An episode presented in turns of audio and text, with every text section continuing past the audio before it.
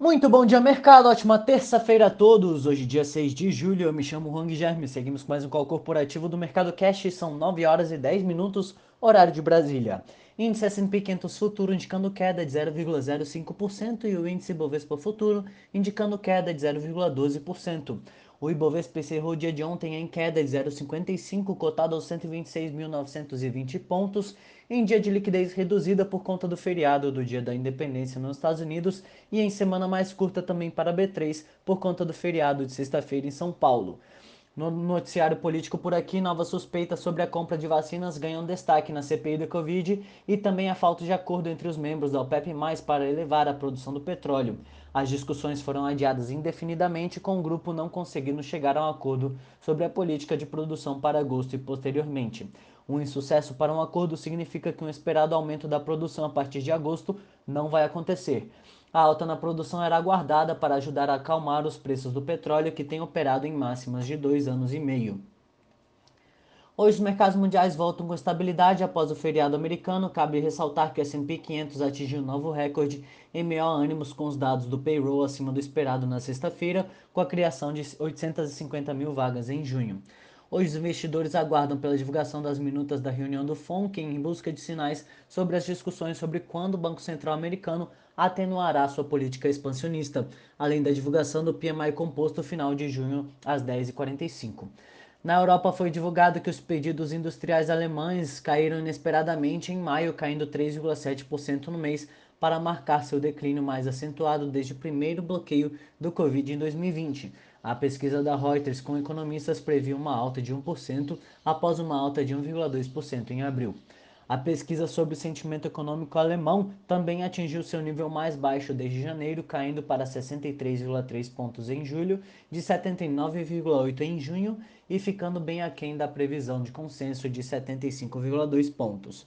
Já as vendas no varejo da zona do euro cresceram mais do que esperado em maio, subindo 4,6% na comparação mensal acima da previsão de 4,4% dos analistas. Na França, o grupo OCDE divulga relatório sobre perspectivas do desenvolvimento global às 11 horas da manhã.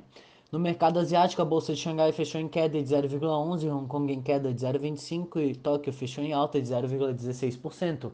Entre as commodities, os contratos futuros do minério de ferro negociados na bolsa de Dalian fecharam em alta de 2,84% e o petróleo Brent opera em queda de 0,31%.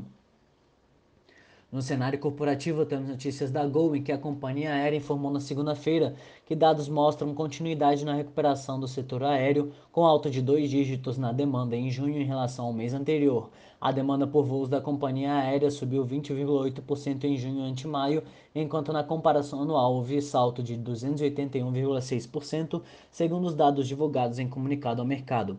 Já a oferta da Gol, que seguiu sem realizar voos internacionais, cresceu em ritmo mais forte que é a demanda de 26,7% na relação mensal, ante junho do ano passado, a oferta avançou 260,4%. Curi, a construtora divulgou o prévio operacional recorde do segundo trimestre, somando 686 milhões de reais em lançamentos, alta de 120% frente ao igual período de 2020, e o valor das vendas atingiu 683 milhões, 133% acima na comparação anual, resultando em uma velocidade de vendas de 47%. Petrobras. No radar da Petrobras, a companhia iniciará a primeira quinzena de julho a primeira aquisição sísmica com a tecnologia Ocean Bottom Nodes e novos levantamentos multifísicos do projeto 3D Nodes do Parque das Baleias na Bacia de Campos com a estatal sendo operadora única. O contrato firmado com a empresa Sharewater do Brasil contempla com a aquisição sísmica com a área de OBN de 810 km, totalizando investimentos de cerca de 850 milhões de dólares. A Petrobras ainda assinou com a empresa Petromais contrato para a venda da totalidade de suas participações em um conjunto de sete concessões terrestres e de, de águas rasas, denominado Polo de Alagoas. A 300 milhões de dólares.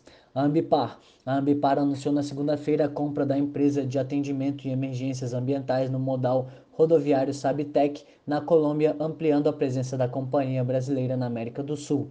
A empresa não divulgou o valor do negócio. Segundo a Ambipar, a SAB possui 14 bases operacionais na Colômbia, localizadas nas principais rotas e em pontos com histórico de acidentes. A empresa é líder de mercado na Colômbia e faturou 4,3 milhões de dólares no ano passado, afirmou o grupo brasileiro. BTG a varejista online Privale anunciou ao mercado acordo operacional estratégico com BTG, que será investidora âncora em uma eventual oferta pública inicial de ações da companhia. A Privale havia pedido registro para a IPO junto à CVM em meados de fevereiro. Segundo o acordo, o BTG se comprometeu a subscrever e integralizar ações equivalentes a até 5% do capital da Privale no IPO, que listará os papéis da companhia no novo mercado.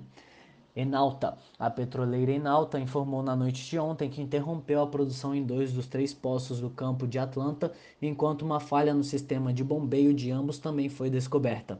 Um dos poços deve retomar produção na segunda quinzena deste mês e o segundo tem retorno previsto para agosto, disse a Enalta em fato relevante. Por hora, estas são as principais notícias. Desejo a todos um excelente dia e ótimos negócios. Um forte abraço.